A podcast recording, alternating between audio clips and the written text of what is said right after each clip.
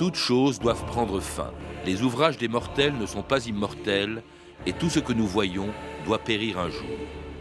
Sénèque.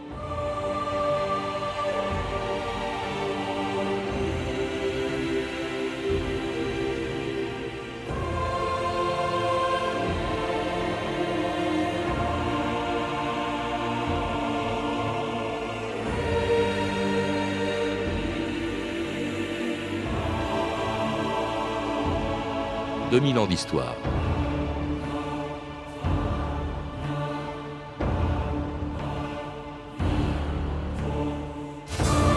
C'est le plus vieux cauchemar de l'humanité, redouté par les uns ou espéré par tous ceux qui souhaitent l'avènement d'un monde meilleur. La fin du monde a été si souvent annoncée qu'on finit par ne plus y croire. Depuis l'Apocalypse de Saint Jean jusqu'à Paco Rabanne, en passant par Nostradamus, les prophètes de la fin des temps sont aussi nombreux que les cataclysmes réels ou imaginaires qui nous ont annoncés. Des inondations, des tempêtes, des épidémies, des tremblements de terre, des famines, des guerres, la surpopulation de la Terre ou la chute d'une météorite. Qu'elle soit provoquée par la colère des dieux ou par la folie des hommes, la fin du monde a été annoncée 183 fois depuis le déluge et on attend encore la prochaine qui, selon le calendrier des Mayas, devrait se produire dans trois ans. Ceux qui ont pris part à ce suicide collectif croyaient au calendrier Maya, qui prédit la fin des temps pour le 21 décembre 2012. Le monde, tel que nous le connaissons, va bientôt disparaître. Ça commence. Les Mayas l'annonçaient. La Bible. C'est la fin du monde, les amis.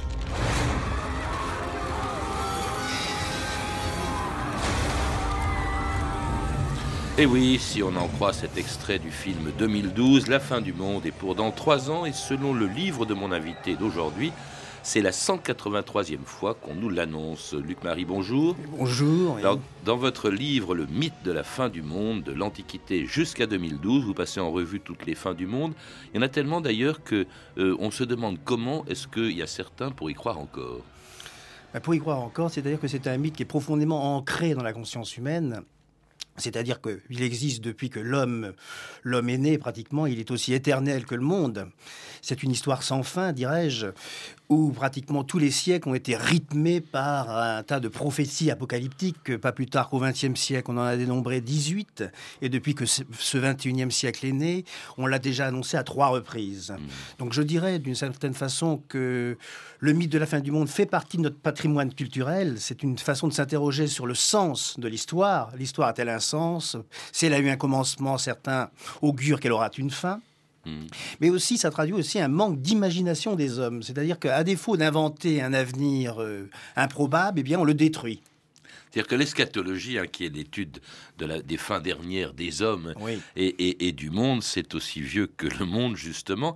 Alors ça suscite quand même des sentiments contradictoires. Ça peut faire peur, mais ça suscite aussi l'espérance d'un monde meilleur. Hein. Euh, vous distinguez bien la fin du monde telle qu'elle peut faire peur et la fin d'un monde dans lequel on ne se plaît pas et euh, en attendant l'avènement d'un nouveau monde. Voilà, c'est surtout euh, valable pour l'Antiquité et le Moyen Âge qui ne sont pas avares en matière de prophétie apocalyptique. Et là, la fin du monde était encore plus espérée que crainte. Notamment, je pense aux millénaristes allemands et à Jean Delède, à Yann Matisse, etc. Et à ce moment-là, donc la fin, la fin d'un monde, enfin la fin du monde, c'était la fin d'un monde et l'espoir d'un monde meilleur. Derrière, derrière le mythe de la fin du monde se cachait euh, un monde, l'empire des justes, c'est-à-dire l'âge d'or de Dieu. Le futur se confondait avec Dieu et mhm. cette fin du monde, donc c'était l'annonce du retour du Messie, l'annonce de la résurrection des morts euh, et de et d'un paradis. Le paradis, l'âge divin devait, les temps divins devaient succéder au temps historique. Vous vous rappelez d'ailleurs, Luc Marie, un mot. souvent, on emploie le mot apocalypse pour euh, qui signifie dans euh, dans l'esprit de tout le monde une catastrophe. pas du tout. Le mot apocalypse de l'apocalypse de Jean, ça vient, vous le rappelez, du grec apocalypsis, qui veut dire tout simplement révélation voilà, de révélation, dévoilement. Et, l'annonce d'un monde meilleur, justement, c'est ce que fait euh, Jean. Voilà. Si c'est lui qui a écrit Donc, euh, cette, euh, cette fin du monde, elle est espérée. Jean lui-même a reçu euh, cette vision du futur de la part d'un ange qui est venu, soi-disant, sur l'île de Patmos, euh, lui révéler quels seraient les derniers instants de la Terre. Alors, on parle de, de bêtes de l'Apocalypse, de, Hmm. de nuées ardentes, de, de tremblements de terre, d'éruptions volcaniques, etc., qui suivraient euh, également, enfin, qui précéderaient la résurrection des morts. Et, et Jean, enfin, ce n'est pas le premier texte apocalyptique hein, sur, euh, sur la fin du monde. Il a, déjà été précédé par le texte de Daniel au VIe siècle avant notre ère. Et Hmm.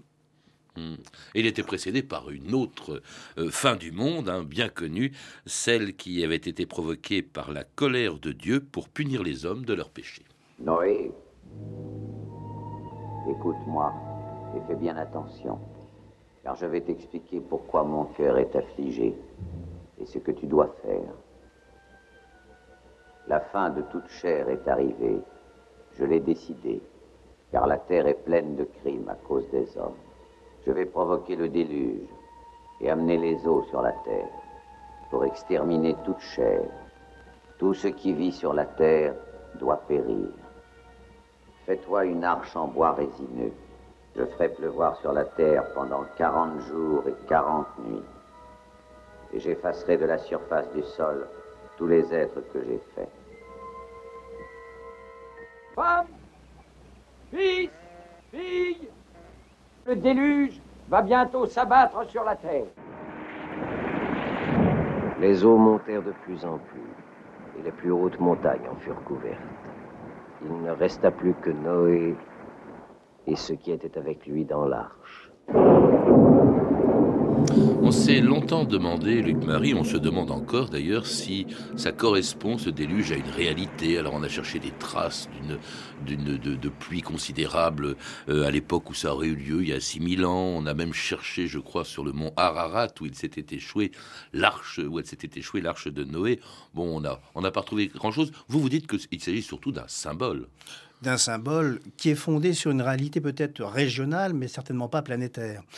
Le, ben, le mythe du déluge, ben donc, nous sommes euh, issus d'une fin du monde, nous sommes tous des rescapés, des rescapés d'une fin du monde d'une certaine façon, Les descendants de Noé, donc. et descendants de Noé, mais bon, et faut-il accorder un crédit ou non à ce texte Jusqu'à présent, euh, les expéditions océanographiques qui, qui ont été menées en mer Noire n'ont rien trouvé, n'ont rien attesté qui prouve que un, un déluge euh, d'ampleur planétaire ait pu recouvrir l'ensemble des surfaces. euh, D'ailleurs, il n'y a pas un, mais des déluges. hein. On retrouve le mythe du déluge dans d'autres Ah civilisations oui, ce qui est certain, religions. je ne sais pas si le déluge est planétaire, mais le mythe du déluge, lui, est universel. C'est-à-dire que ça se retrouve aussi bien en Mésopotamie que chez les Grecs, avec le mythe d'Atrahasis ou encore le mythe de Deucalion. Et là, partout, euh, dans toutes les civilisations, on parle d'une fin du monde qui arriverait par les eaux, qui recouvrirait euh, l'ensemble des surfaces. Et à chaque fois, d'ailleurs, les rescapés, les rescapés, euh, les naufragés, eh bien, s'échouent sur une montagne. Ça peut être le mont Parnasse ou encore le mont Sumer ou encore le mont Ararat, mais c'est toujours sur une montagne qui a émergé de cette. euh, Alors le déluge, on trouve dans d'autres civilisations. Ce- les fins du monde, vous dites que c'est une spécificité des religions monothéistes. Oui, plus Pourquoi que des polythéistes. Je dis au début de mon livre que, par exemple, chez les Grecs, euh, les, dieux, les dieux du panthéon grec n'ont pas créé le monde, ils sont eux-mêmes issus du ciel et de la terre. C'est-à-dire que ils font partie du monde. Alors que dans, les religions monothéistes, que sont l'islam, euh, le christianisme et le judaïsme, c'est une entité, enfin Dieu en l'occurrence, qui crée la terre. Donc c'est Dieu qui crée la terre, et par conséquent c'est Dieu qui détruira la terre. Et cette question de Dieu est au cœur même de la fin du monde. Dieu va euh, châtier, enfin c'est Dieu qui, qui va récompenser ou châtier les morts. Et donc on rentre dans une phase de temps linéaire, c'est-à-dire un monde qui aurait un commencement, une évolution et une fin. En tout cas, les prophètes n'ont pas manqué d'annoncer justement la fin du monde par l'eau ou par le feu depuis l'Antiquité jusqu'à la Renaissance. Voilà ce qui surviendra au cours de la dixième génération. Le monde sera secoué par un violent tremblement de terre qui enverra plusieurs villes à la mer. La guerre éclatera, le feu embrasera les cieux et plusieurs villes seront ravagées par les flammes. Les cendres envahiront le ciel. Le peuple connaîtra la colère des dieux. Les oracles sibyllins, livre 4. La mer Severn se déversera et les eaux brûleront pendant sept mois. Les poissons périront dans le brasier ardent et il leur poussera des queues multiples. Londres pleurera la mort de vingt mille hommes et la Tamise sera rouge sang. La mer se déchaînera en un clin d'œil. Les vents souffleront en rafales dévastatrices. Le XXe siècle sera particulièrement effroyable. Trois guerres se répandront sur notre terre entière. Et puis de faux prophètes viendront promettre le salut aux hommes. Dans 500 ans d'ici, personne n'y survivra.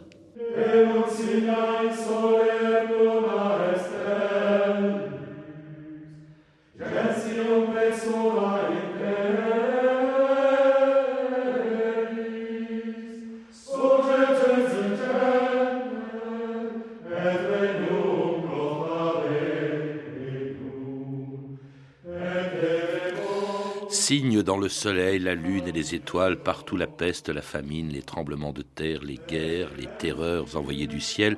C'est un extrait d'un chant de l'an 1000, hein, de l'an 1000 qui a été euh, une période où l'on a sérieusement cru en la fin du monde, Luc Marie. Or, il s'est rien produit du tout. Il ne s'est rien produit du tout, mais en l'an 1000, contrairement à ce qu'on pourrait croire, la fin du monde, on n'en a pas entendu parler. C'est après coup. C'est après coup qu'on a inventé cette peur de l'an 1000, surtout au XIIIe siècle. Mais en l'an 1000, il ne s'est pas passé grand-chose, sinon euh, la prise de Jérusalem euh, mhm. par les musulmans en 1009. Mais euh, il n'y a pas eu plus d'épidémies, de catastrophes ou d'ouragans que les siècles précédents, voire même les siècles passés. Et en l'an 1000, d'ailleurs, la plupart des gens ne savaient même pas qu'ils étaient en l'an 1000. Ils mm. n'avaient pas la chronologie dans l'esprit comme aujourd'hui. Si, on parle de l'an 1000, c'est que les millénaristes, justement, s'imaginent que le règne du Christ devant durer mille ans, eh bien, il devait se produire quelque chose, justement, mille ans après, sa, après sa, son ascension, après sa, sa crucifixion et, sa, et, son ascension et son règne. Euh, ça, c'est le, le, le, millénarisme, c'est quelque chose, évidemment, que, dont vous parlez longuement, Luc-Marie. Surtout le millénarisme médiéval, qui s'est produit d'ailleurs au XVIe siècle, pendant la Renaissance, le millénarisme euh, qui, est, qui a trait plutôt au 1500e anniversaire de la mort du Christ en 1533. Et dans ces années 1520, 1500, 1530, il y a eu plusieurs mouvements qui sont nés notamment dans le Saint-Empire romain germanique. Et là, on a assisté à des révoltes très très dures de paysans, des pauvres contre les nantis, contre les clercs, contre les, contre les seigneurs, des des pauvres qui réclamaient, la, enfin, qui voulaient faire la révolution, quelque part, le jour de la révélation, c'était aussi le jour de la révolution, mais qui ne voulaient plus entendre parler de cette église euh, euh, souillée par la luxure et le luxe. Ils voulaient construire un monde nouveau, un monde nouveau, ils disaient ainsi, tous les enfants de Dieu sont égaux, un monde nouveau euh, basé sur le principe de l'égalité, et quelque part, là, la, la, révolution se teinte un peu de communisme avant l'heure. Mais parce que vous, justement, cette fois-ci, le, le, mythe de la fin du monde, après avoir été exploité ou en tout cas entretenu par l'Église, se retourne contre elle. C'est à ce moment-là d'ailleurs que euh, les, le, Vatican condamne euh, justement les, ce mythe de la fin du monde, en tout, ça, en tout cas tous ceux qui le, qui le propagent. Ah oui, le Vatican. Et notamment Luther. Luther. Et Luther lui-même, Luther lui-même, parce que il s'inspire de Luther tout en, tout en se retournant contre lui, mais Luther condamne sévèrement ces excès de violence, cette exaltation prophétique qui se double d'une contestation sociale. Et Luther, jusqu'à jusqu'à sa mort, a, a, condamné Yann euh, Matisse, a condamné Thomas Mützer ou encore... Euh, ou encore Jean Delède, c'est-à-dire qui étaient des, ouvriers, des boulangers, euh, des exaltés qui croyaient que la fin du monde était pour demain. Notamment le 5 avril 1534, Yann Matisse s'en va provoquer les armées catholiques, il est seul sur son cheval, il se dit c'est le jour de la fin du monde, rien ne peut m'arriver. Or, il a été euh, écartelé. Euh, oui, mais alors justement, là vous avez prononcé il y a, quelques instants, parce que c'est déjà les origines de, du communisme, dites-vous, euh, ce, ce, millénarisme, euh, ce thème de la fin du monde, il va être repris au 19e siècle, alors que c'est un siècle où on croit aux vertus de la science, où le thème de la fin du monde est peu utilisé, sauf justement par des millénaristes politiques, si vous voulez. Vous dites les millénaristes, au fond, au 19e, c'est quoi? Ce sont les nihilistes, ce sont les anarchistes, ce sont les communistes, c'est Marx. Voilà, quelque part, oui. Là, on peut dire que c'est la fin du monde, mais cette fois-ci, euh, débarrassé des, présupposés religieux. Cette fois-ci, on veut refaire le monde, mais sur Terre. Hmm. Hmm. Il n'est plus question d'âge d'or de Dieu, c'est l'âge d'or de l'homme. Hmm. Et l'âge d'or de l'homme, cette fois-ci, euh, c'est l'homme contre l'homme, mais l'homme... Euh, enfin, les masses prolétariennes contre euh, les masses capitalistes. Quoi. Hmm. Le thème de la fin du monde, à ce moment-là, n'a plus grand-chose de, religieux, en tout cas. Euh, c'est également le cas au XXe siècle, euh, lorsque on commence à, où la science s'empare en quelque sorte de hmm. la fin du monde pour dénoncer les risques que font courir les effets pervers du progrès sur l'humanité, que ce soit les armes nucléaires, euh, que ce soit le dérèglement climatique, le, la, dénaturation de l'environnement, ou tout simplement la surpopulation. Paris Inter, Jacqueline Baudrier, le 10 novembre 1960. Inter, actualité. La fin du monde, on l'a souvent annoncé, vous le savez, mais cette fois, la nouvelle nous arrive des États-Unis. Ce sont des mathématiciens, ceux de l'Université de l'Illinois, qui prédisent qu'il ne nous reste plus que 66 ans à vivre. Quelle sera la cause de la mort de l'humanité? La guerre atomique? Un cataclysme quelconque? Une épidémie terrible? Eh bien non. Non, c'est d'étouffement que nous sommes menacés. Euh, en l'an 2026, la population du globe s'élèvera aux environs de 11 milliards. Alors comment préserver l'espace vital de nos petits-fils? Pour limiter cette pression démographique sur la Terre, je pense effectivement que la France devrait prendre l'initiative de réunir sous l'égide de l'ONU un congrès mondial du désarmement démographique pour euh, arriver à une limitation effective et mondiale de la pression démographique. Et éviter, euh, comme euh, l'appréhende Heinz Forster, cet étouffement dont nous serions menacés en l'an 2026. Je vous remercie, Monsieur Germain.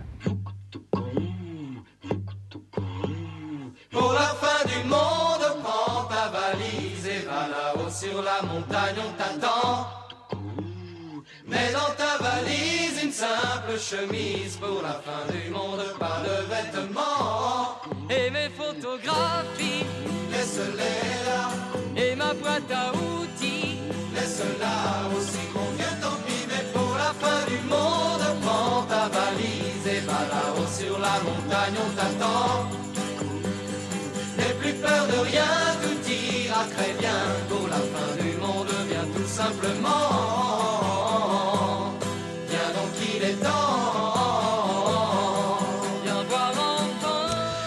Pour la fin du monde, c'était Gérard Palapra en 1971. On a entendu avant cette musique, euh, cette chanson, Luc Marie, on a entendu l'annonce de la fin du monde par la surpopulation, avec des gens très sérieux qui l'annonçaient, parce qu'il y aurait trop de monde sur Terre, il y aurait 11 milliards de personnes en, en, 2026. Bon, manifestement, c'est une erreur. Ce qui est marrant, c'est que les scientifiques s'emparent de ce thème de la fin du monde, le plus sérieusement du monde, justement, mais euh, souvent se trompent, vous le rappelez vous-même, au fond, les prophètes de la fin du monde, que ce soit des religieux ou des scientifiques, se trompent quel toujours. Qu'il soit, quel qu'il soit, dès l'instant où on s'attaque à l'avenir, on se trompe sur les prédictions.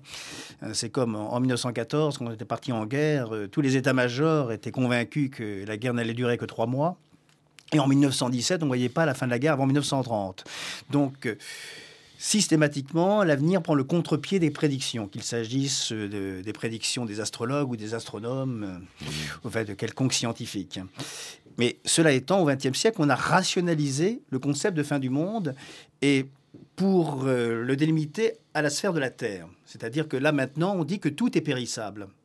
Alors, au XXe siècle, on s'est aperçu. Sénèque l'avait déjà dit euh, il y a plusieurs siècles de ça, on a entendu on, en tout début d'émission. On a redécouvert la notion euh, de mort, notamment avec la découverte de la nature nucléaire des étoiles. Hmm. C'est-à-dire que maintenant, on sait que les étoiles naissent, évoluent et meurent, et que leur leur, euh, leur vie est conditionnée par leur, par leur carburant nucléaire, plus, mais, mais, il y a quand même aussi des, des, des prédictions qu'on peut considérer comme très sérieuses, c'est-à-dire les menaces que font peser sur la planète. Là, on en a eu peur longtemps, et encore aujourd'hui, de l'arme nucléaire, les dérèglements climatiques, la fin du monde, c'est un peu ça aussi dont on parle beaucoup. Alors, au XXe siècle, la fin du monde qui était annoncée, c'était celle de la Troisième Guerre mondiale au moins le suspect de la Troisième Guerre mondiale, avec la chute du mur de Berlin dont on avait été l'anniversaire il y a quelques semaines, ou encore l'effondrement de l'URSS, ce spectre de la Troisième Guerre mondiale est derrière nous. Quelque part, le monde d'aujourd'hui est plus... Il prend d'autres formes, il peut, on, peut, on évoque le terrorisme aussi. Oui, mais le terrorisme est moins dangereux, le terrorisme islamique... Il est mondial. Quelque, quelque part moins dangereux que les, hmm. les risques d'apocalypse, euh, de confrontation nucléaire entre l'URSS et les États-Unis. Ce n'est pas... Et, et les dérèglements climatique les menaces que, la, société fait peser sur l'environnement? Oui, alors il, y a un risque à long terme, mais il y a un risque à long terme si on manque d'imagination. C'est-à-dire que la surpopulation, certes, la surpopulation, on pouvait euh, se dire que si elle continue à évoluer comme dans les années 60 et 70, on pouvait dépasser les 10 ou 12 milliards d'ici 2010 mais il s'est avéré qu'il y a toujours des impondérables, il y a toujours des choses qu'on ne prévoit pas. Et puis il y a inversement le fait qu'à force d'annoncer une catastrophe, on s'efforce par définition de corriger, parce que ça c'est une projection quand on parle de 11 milliards d'habitants euh, en, 2026. Il est évident que depuis, par exemple, dans ce reportage qui était plus long, on évoquait la Chine. La Chine est venue à euh, une politique de un enfant par famille qui fait que euh, sa progression démographique augmente beaucoup moins vite. Donc on corrige ce que l'on prévoit justement pour éviter qu'il se produise. Exactement. Mais aujourd'hui, ce qu'on peut prévoir, euh, la, seule chose qu'on puisse prévoir à long terme, euh, c'est la mort de notre Soleil. Hmm. C'est-à-dire des catastrophes venues de l'espace. Alors là, c'est plus les scientifiques, mais c'est la science-fiction qui s'en hmm. empare, comme dans ce film Deep Impact, où le monde est menacé euh, par des météorites qui se précipitent vers la Terre. Il y a quelques minutes, nos ambassadeurs en poste dans tous les pays du monde ont annoncé aux dirigeants de ces nations ce que je vais vous annoncer. L'été dernier, deux comètes ont été découvertes. Leur trajectoire les fera entrer en collision avec la Terre. Oh mon Dieu. La plus petite comète s'écrasera la première et provoquera un raz de marée qui atteindra 900 mètres de haut. La plus grande comète est de la taille de New York et pèse 500 milliards de tonnes. Si nous ne pouvons pas l'intercepter, toute vie sur Terre sera anéantie. Bonne chance à nous tous. Les comètes se dirigent vers la Terre.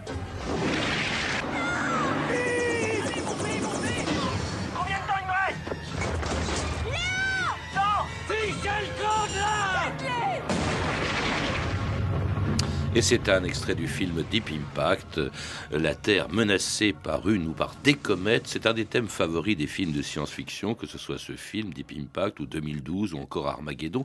Peut-être parce que au fond, ça c'est une fin du monde, vous le disiez à l'instant, qui est prévisible, en tout cas plausible, Luc Marie. Ça s'est déjà produit il y a 65 millions d'années. Ben voilà, ce qui s'est produit peut se reproduire. Oui, ça s'est produit il y a 65 millions d'années. En effet, par exemple, nos chers dinosaures qui ont peuplé la Terre pendant plus de 200 millions d'années euh, ont disparu suite à l'impact quand même d'un astéroïde euh, large de 5 km. Et ce genre d'astéroïdes exterminateurs existe dans l'espace, on les appelle les géocroiseurs, et à tout moment, il est vrai que la Terre peut croiser l'orbite de l'un de ces astéroïdes. Mais il y en a un qui est tombé, d'ailleurs, euh, il y en a un qui est tombé en 1908 euh, en Sibérie. Vous évoquez aussi la grande peur qu'avait suscité le passage de la comète de Halley il y a exactement 100 ans, en, 1910. En 1910, oui, c'était prévu pour le mercredi 18 mai 1910, il y a tout juste 100 ans. Le monde vivait dans la peur de la fin du monde. Il y avait même eu une vague de suicides notamment euh, là dans le quartier un fourreur de 25 ans qui s'est pendu dans son appartement parce que tout le monde avait peur des gaz toxiques de la queue de la comète. La, comète devait passer au large de la Terre, mais sa queue longue de plusieurs millions de kilomètres euh, devait euh, englober la Terre et plusieurs millions de personnes devaient succomber aux gaz toxiques, notamment le cyanogène, libéré par cette comète. Or, la comète en question, on l'a à peine vu. On l'a à peine vu dans le ciel, mais mal... les astronomes ont eu beau aussi euh, dire, enfin, faire des conférences à répétition pour dire qu'il n'y avait aucun danger, personne ne les croyait. Et à l'issue du passage de la comète, les scientifiques ont dit on vous l'avait bien dit, et les religions ont dit, ben c'est grâce à nos prières, c'est grâce à nos prières que cette fin du monde n'a pas eu lieu. Donc tout le monde était content, tout le monde a prêché pour sa paroisse, mais euh, finalement personne n'en a tiré de leçon puisque une nouvelle fin du monde a été annoncée ensuite par les témoins de Jéhovah pour 1914. Mmh. Et quelque part, ils n'avaient pas tout à fait tort, c'était la tout au moins la fin d'un monde. Il y a aussi une planète qui se, qui se précipiterait vers la Terre. Alors, d'après aussi les, les prédicateurs apocalyptiques pour la prochaine... euh, euh, pour la prochaine fin du monde annoncée en 2012, le 21 décembre, cette fois-ci un vendredi. C'est une pl- planète qui s'appelle Nibiru, qui serait quatre fois plus large que la Terre et qui se trouverait act- actuellement à peu près à 5 milliards de kilomètres, c'est-à-dire au-delà de l'orbite de Pluton, et qui se dirigerait vers la Terre à la vitesse de 170 000 km/h. Or, cette planète large comme quatre fois la Terre, jusqu'à présent, aucun observatoire dans le monde ne l'a détectée. Oui. À part les Mayas, quoi. À part les Mayas. Mais les Mayas n'en ont même pas parlé. Les Mayas n'en ont même pas parlé. Alors il y a quand même, euh, il y a aussi des risques prévisibles. Cela, Oui. par exemple, l'explosion d'une étoile, de notre Soleil, par exemple, qui pourrait disparaître, ce qu'on appelle une supernova. Bon, c'est pour dans longtemps, mais ça, c'est plausible puisque ça s'est déjà produit ailleurs dans l'univers. Luc Marie. Oui, notre, euh, notre Soleil fait partie d'une galaxie qui s'appelle la Voie lactée, qui est une grande famille d'étoiles de 200 milliards d'étoiles, et le tiers d'entre elles ressemble au Soleil. Or, nous savons depuis les années 40 que les étoiles, comme je le disais tout à l'heure, disparaissent après avoir grandi démesurément. Et le Soleil, dans 5 milliards d'années, se métamorphosera suite à, à l'épuisement de ses réserves d'hydrogène, se métamorphosera, deviendra un immense baudruche rouge dans notre ciel, on ne verra plus que lui, mais la température sur Terre, là, s'élèvera à 2000 degrés. Et à ce moment-là, la, la, la vie sur Terre ne sera plus possible. Mais gageons que d'ici 5 milliards d'années, ou plutôt cette métamorphose commencera d'ici 3 milliards d'années, euh, les hommes auront migré sur d'autres mondes et auront peut-être euh, terraformé, c'est-à-dire... euh, Enfin, en tout cas, on aura, le, on, aura le temps d'ici là, on, aura, aura le temps de- oui. de- d'envisager d'autres fins du monde. Est-ce que ce mythe persistant de la fin du monde, c'est pas tout simplement la peur de l'avenir, Luc Marie?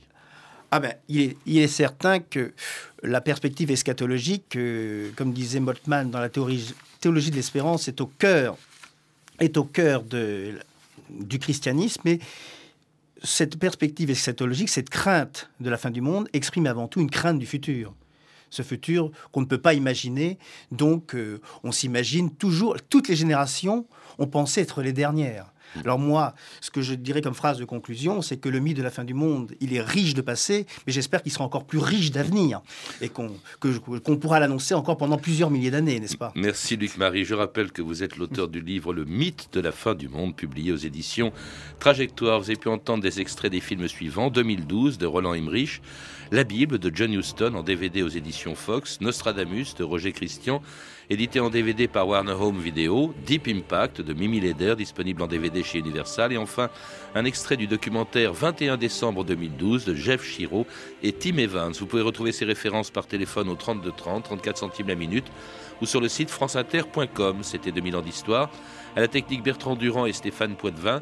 Documentation et archives Emmanuel Fournier, Clarisse Le Gardien, Hervé Evano et Franck Olivard. Une réalisation de Anne Kobilac.